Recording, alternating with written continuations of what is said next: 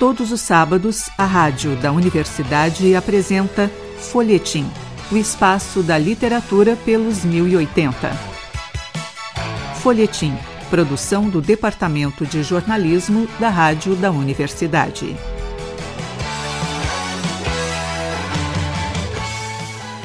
Olá, ouvintes! Eu sou o jornalista Pedro Palaoro e a partir de agora apresento Folhetim. Nesta edição, recebemos o escritor e livreiro Milton Ribeiro.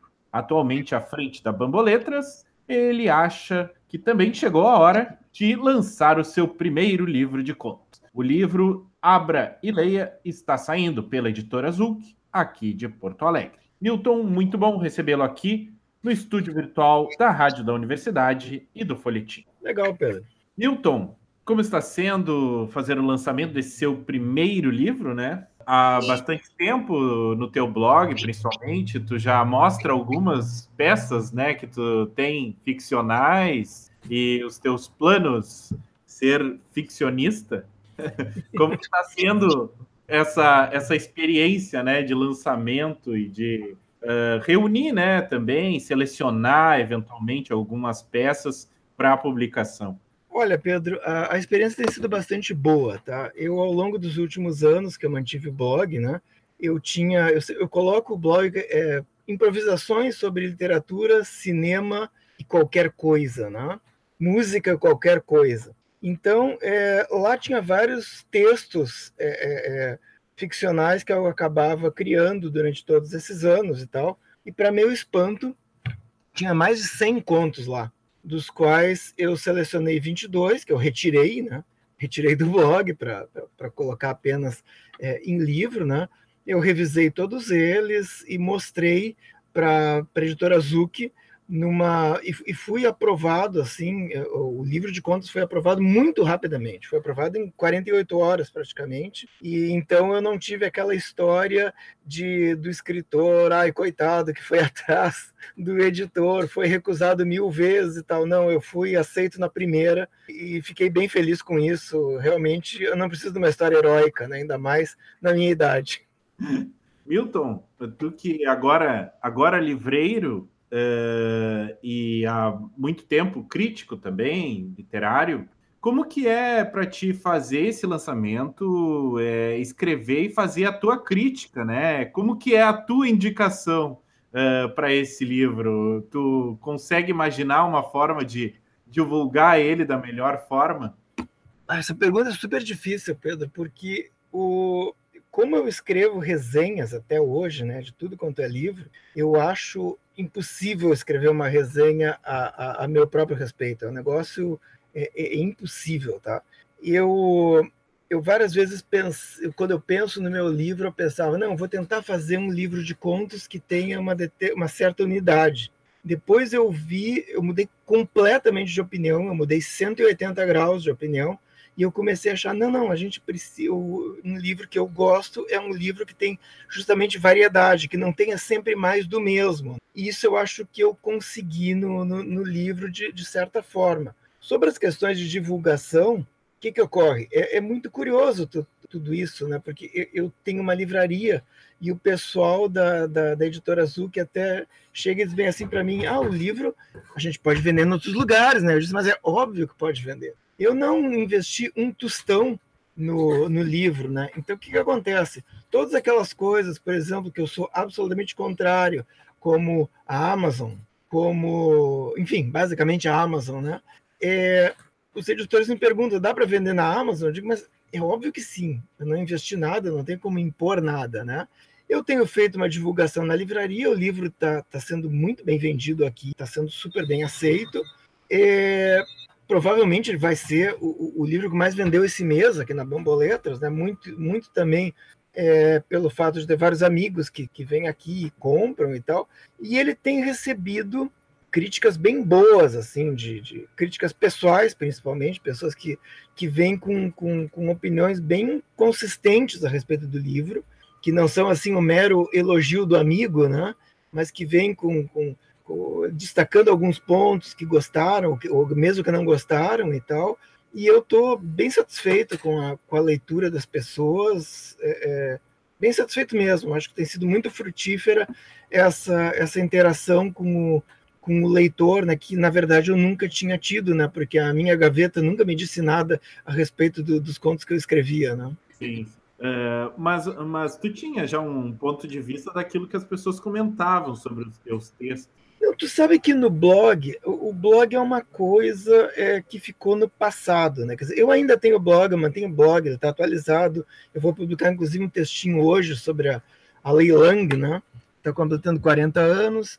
É, mas o, antigamente, cada texto que era publicado no blog tinha uma chuva de comentários. Essa chuva de comentários, ela se passou para o Facebook, para o Instagram, para o Twitter, e atualmente praticamente não se comenta mais em blog. Dizer, e a penetração dos blogs diminuiu muito desde a primeira década do, do século XXI, né, que foi quando ela surgiu. Eu tenho blog desde 2013, imagina, sabe? Meu blog tem 18 anos. É, e atualmente as pessoas praticamente não comentam mais lá. Surpreendentemente, ainda há leitores. Eu recebo 1.500 pessoas no blog por dia. Eu não sei de onde elas vêm, eu não sei quem elas são. Eu só sei de uma coisa: elas basicamente não dão retorno. Às vezes me escrevem até um e-mail, mas comentários no, no, no blog praticamente não há mais. Então, o que, que acontece? É, atualmente, a impressão que eu tenho é que escrever um blog, tu está escrevendo para ti mesmo, porque tem muito pouco retorno.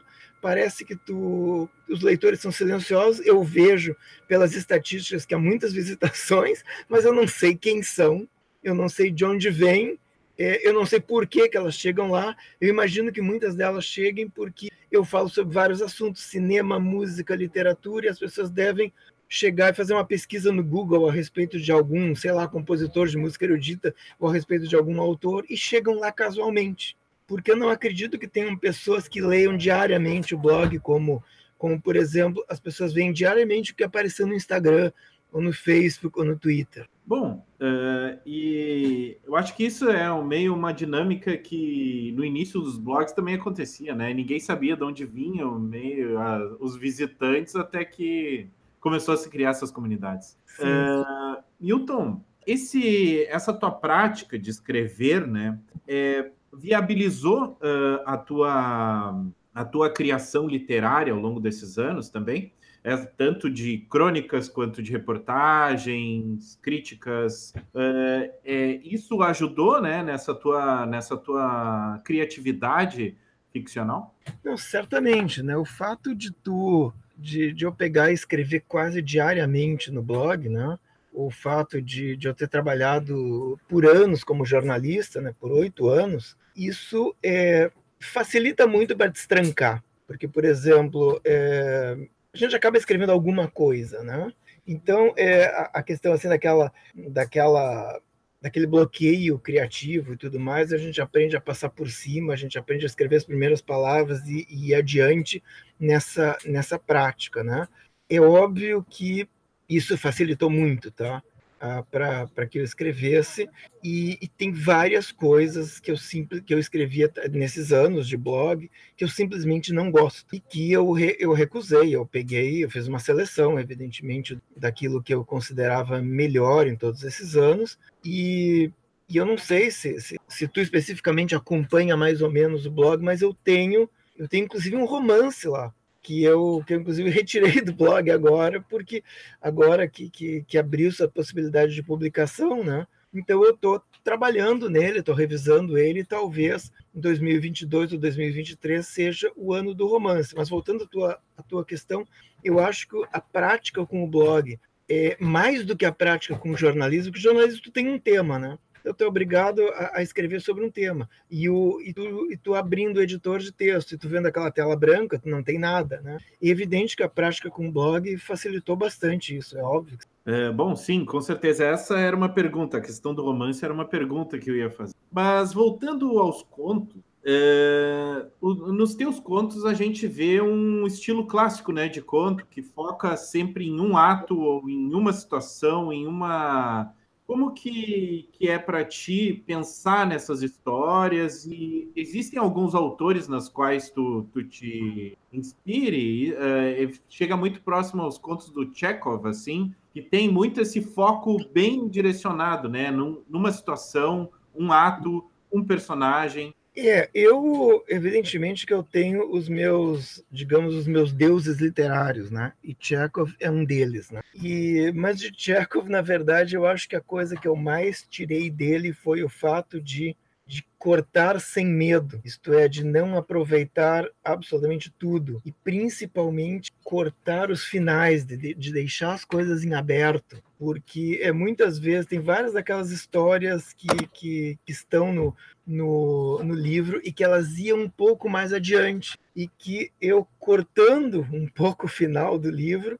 dava não apenas um pouco mais de elegância ao texto, como também dava lugar para a imaginação do, do, do, leitor, que é um negócio que, que tem que ser respeitado. Você não precisa deixar todas as coisas amarradinhas, né?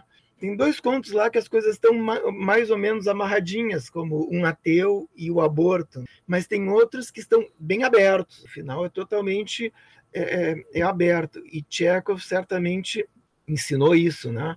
Eu acho que a, a eu gosto muito do ritmo e das histórias do Machado de Assis. Para mim, um contista tão espetacular, tão perfeito quanto quanto Chekhov. E dos modernos, do pessoal assim do século XX século XXI, eu gosto muito do Sérgio Santana, recém-falecido. Simplesmente amo os contos e novelas dele. Eu acho que ele é um cara que, que tem uma. Tudo que ele escreve tem uma. A, tem não apenas tem tensão, entende? Não apenas tensão erótica, quanto coisas que a gente quer saber que vai, vai acontecer. Eu acho muito legais os contos do Sérgio Santana. Gosto muito também da, da Lucia Berlim, que gostava de ser chamada não de Lucia, né, mas sim de Lucia, porque ela porque ela viveu a adolescência no Chile, ela quer a pronúncia espanhola do nome dela, enfim. Gosto muito dela, do Raymond Carver também, é, escritor norte-americano, assim como, como a, a Berlim, né? Então esses caras aí eu acho que, mas, mas eu não vejo naquilo que, que, que eu escrevi, eu não chego a ver nenhum deles ali, entende? Apenas eu, os assuntos são, são muito meus, os e, e, e na verdade apenas na, na parte assim, de como cortar as coisas, da, da de não ter medo de usar as coisas autobiográficas e até alguma coisa meio ensaística, que é como usa a, a, a Berlim, né? Então eu, é, na verdade, eu uso várias coisas, mas assim tematicamente eu não vejo, é, pelo menos eu não consigo ver a influência de ninguém, tá? Teve um amigo carioca que disse que tinha alguns dos meus contos, principalmente os velhinhos, e, é, principalmente os velhinhos, que ele achava a influência do Vitor Giudice, nem sei como é que se diz o sobrenome dele, eu só sei de uma coisa, eu não li esse autor. E ele disse que, que achava, ah, mas eu acho algumas coisas muito parecidas, assim, né, o fato de tu fazer várias referências culturais a filmes e a outros escritores e a livros e tal, muito parecido com as coisas que o Vitor fazia, e eu dizia, olha, eu nunca li, desculpe. Sim. Uh, Newton, falando sobre os temas, né, que foi uma coisa que tu citou aí, Uh, tu tem temas muito variados, né? E como tu disse, foi uma seleção bem longa, assim, né? De, dos contos. Uh, o que que o que que te inspira assim no momento da criação, né? A gente tem aí muita essa coisa aí tu falou que te inspira bastante o Raymond Carver, né? Que tem muito esses atos cotidianos Sim. bem marcados e até um pouco deprimentes às vezes, né? Uh, como que como que tu vê e que situações te inspiram mais assim, uh, a criar e a imaginar? Assim? Olha, eu acho que as situações, as situações que marcam a gente, né, muitas vezes elas não têm uma, uma, uma lei de formação. Né? Existem situações muito tristes que simplesmente passam e não marcam a gente. Né? Existem situações. É, não sei por que um fato da vida pode nos marcar ou, ou nos chocar, ou principalmente uma, uma coisa de humor, né? Como, por exemplo, teve alguns contos ali que foram retirados, que foram momentos de, de que são realmente meio humorísticos. Até o, o violista tem, uma, tem, tem trechos bem humorísticos no meio e tal. Então, é, é, é difícil saber de o, por que as coisas marcam a gente, né? É, é óbvio que aquele conto enquanto os psicanalistas se divertem, tá? aquilo ali nasceu de uma de uma aquilo é totalmente autobiográfico, tá? 100% autobiográfico e foi de uma situação assim que eu achei meu Deus, a minha companheira se considera uma figura pública, então eu tenho, eu não posso envergonhá-la por aparecer num para falar num evento, entende? É, quer dizer, aquilo ali me chocou pelo, pelo fato assim de, de ela de ela me considerar tão ligado a ela que eu pudesse prejudicá-la, né? E tem outros fatos que, que são puramente cômicos e que também marcaram. Eu não sei muito bem o motivo pelo qual isso marca, né? Por exemplo, é, existem momentos humorísticos. Né? Tem muita gente que diz que o sofrimento é que cria, é que faz com que a gente crie, né? Ah, não, eu vou colocar em palavras para me organizar, para me recuperar, para me para tentar entender o que aconteceu e tal. Então tem várias coisas, momentos críticos que acabam indo para o papel, né? Eu eu não acredito que isso para mim funcione assim. É, tem vários momentos que, que são que surpreendentemente eu não esqueço e que de repente eu começo a fazer uma história em cima deles, né? Ou, ou, ou, ou colocar uma, uma coisa prévia ou depois e no fim o, o centro, o núcleo da história também é alterado, né? E, é, e é assim, Pedro, eu acho que é bem é, não existe uma, uma lei de formação que eu consiga compreender de como as histórias se tornam contos, tá? Eu sei que que nascem de, de fatos que aconteceram comigo, ou até que eu pensei e que eu achei interessantes e, enfim, acabei desenvolvendo. E mas uma, uma coisa que eu ia te perguntar também sobre o ato do desenvolvimento né, da narrativa é que existe uma, uma certa grandeza né, nesse desenvolver em torno de apenas um ato. Porque em todos os teus contos tem assim, tem uma situação assim que causa a virada né, da história, assim, causa o, a tensão, o clima. Como que como que é pensar nisso, né? Porque a partir na realidade que a gente vive, nem sempre isso fica muito claro, né? Mas o papel do escritor é justamente fazer o destaque dessa desse ponto limítrofe ali, né? E eu acho que sim, eu acho que o, o... tem um escritor, também jornalista que tu conhece, que é o Igor Natush, né?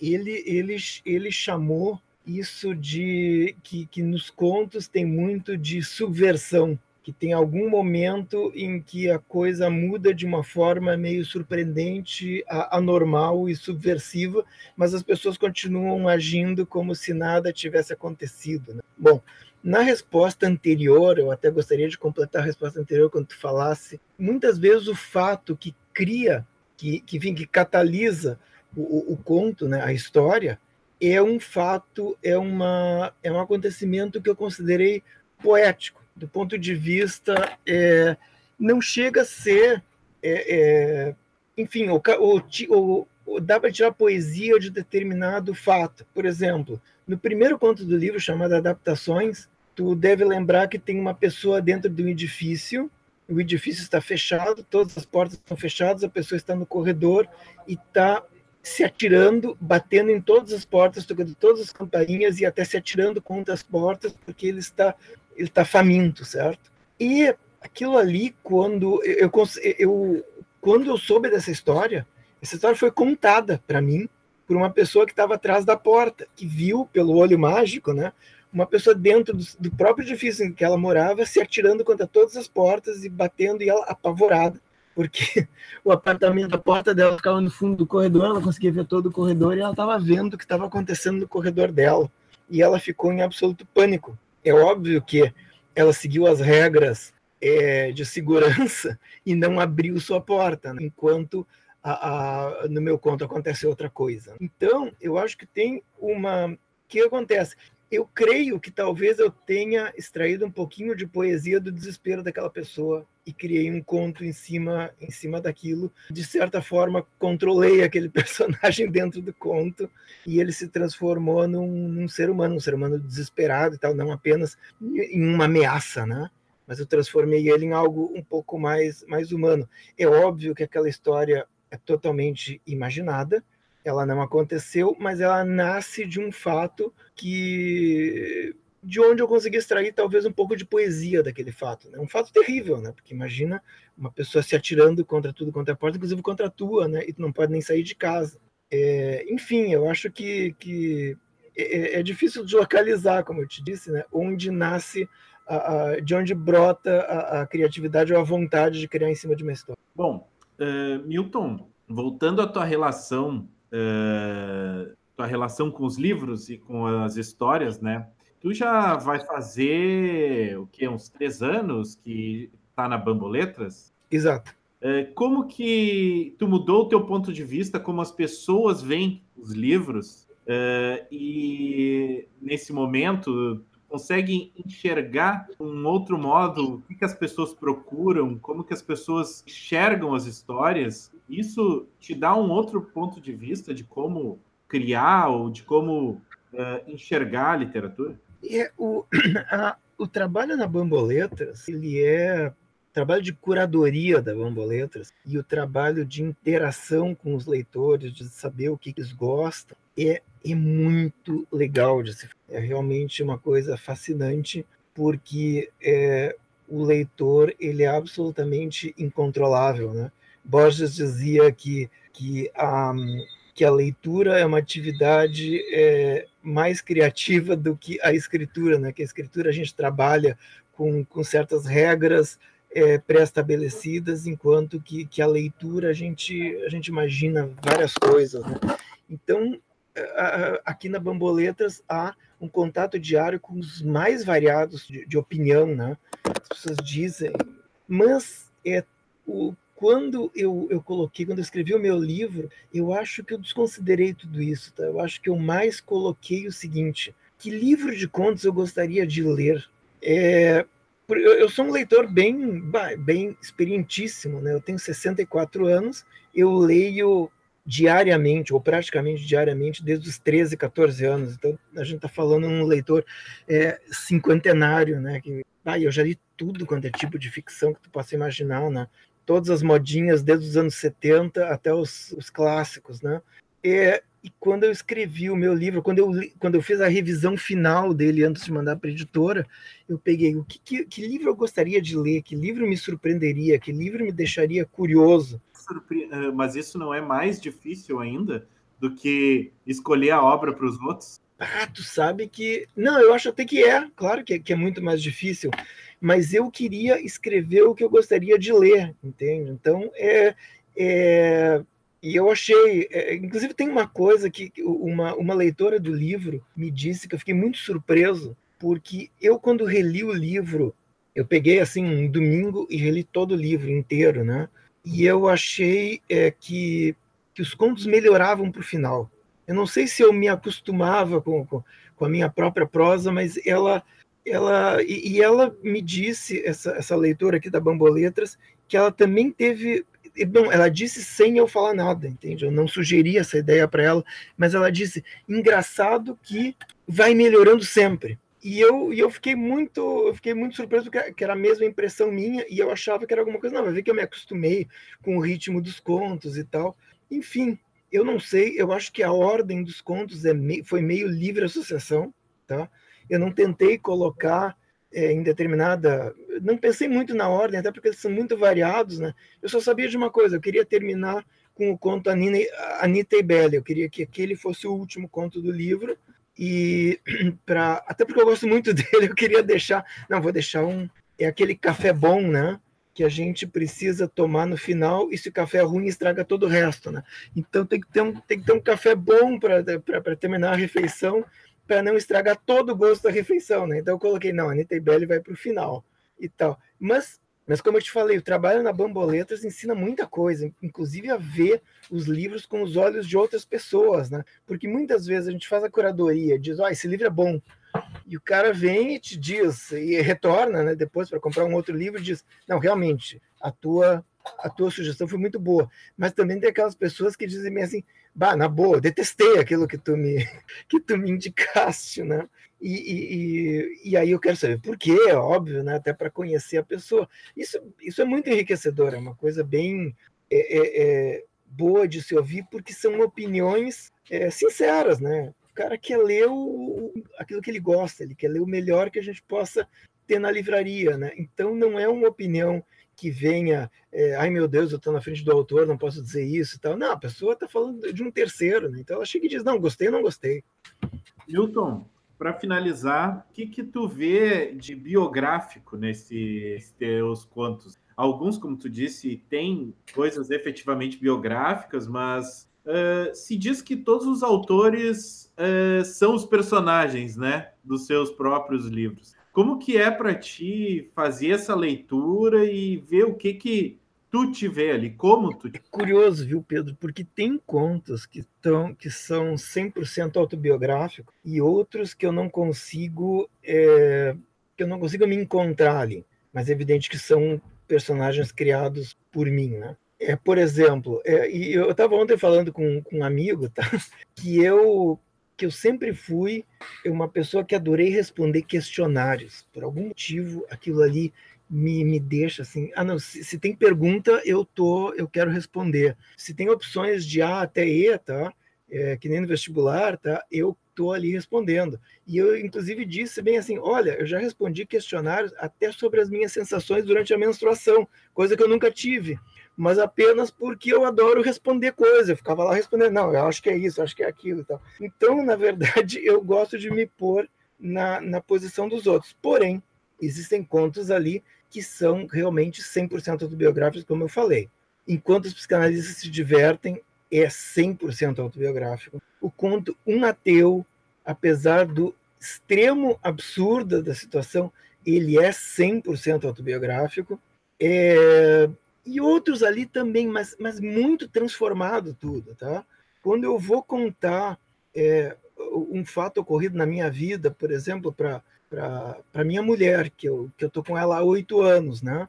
E eu conto uma daquelas histórias do passado. E aí ela chega e diz: Não, espera aí, mas isso aí parece uma história que, que eu já li e que está aqui, mas que está diferente. Sim, é óbvio que está diferente. Simplesmente eu mudei tudo para o conto, porque normalmente quando tu apenas transpõe uma história, ela fica desinteressante. Tu tem que tu tem que deixar ela mais interessante, tem que, tem que dar opiniões no meio de várias pessoas, que é uma coisa que, que enfim, que, que na vida da gente não tem a opinião dos outros, né? E tem isso que eu falei lá no início da entrevista, de tu cortar um pouco os finais, de deixar as coisas um pouco abertas, deixar é, parte do, do, do, do conto para a própria fabulação, para o trabalho do, do, mental do leitor, né? Então, é, eu te diria que tem esses dois contos que são 100% autobiográficos, mas outros que são parcialmente autobiográficos. Por exemplo, Atravessando a Rua. Todo mundo reconheceu no início do conto a minha filha ali, e está correto. Tá? Só que eu nunca tentei atropelar minha ex-mulher. Isso tu pode acreditar que jamais aconteceu, que nem lá no conto. Tá?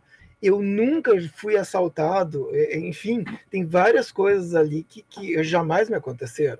Mas existem aqueles dados né, de, de, de, de, realidade que através do qual o, bom, o conto nasce ali vai embora, né? E não tem mais nada a ver com, com a minha biografia. Bah, senão eu teria uma biografia muito extraordinária. Sim. Milton, quero agradecer muito a tua presença aqui no Folhetim.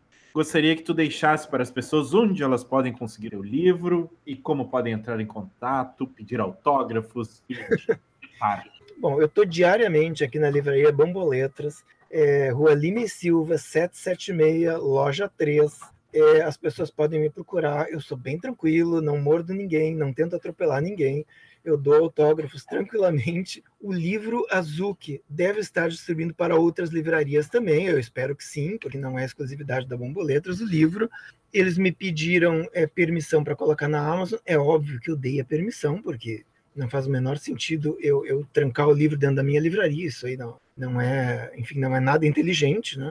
E então, então eu acho que em todos os, ah, inclusive tem o site da própria Zuki, né, onde as pessoas podem comprar o livro. E autógrafos é muito simples, é falar comigo, eu estou no no Twitter, Facebook, estou na livraria, estou no telefone da livraria. Aí é muito simples de, de, de conseguir coisas. Eu sou muito fácil, viu? Beleza, muito obrigado. Hoje no Folhetim batemos um papo com o escritor e livreiro Milton Ribeiro e falamos sobre o seu primeiro livro de contos, Abra e Leia. A obra sai pela editora Zul. Para ouvir e compartilhar todos os nossos programas, acesse o site urgs.br/folhetim.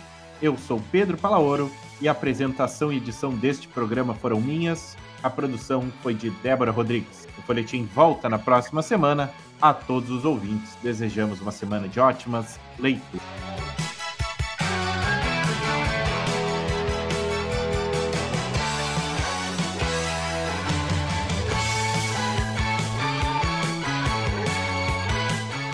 Folhetim, produção do Departamento de Jornalismo da Rádio da Universidade.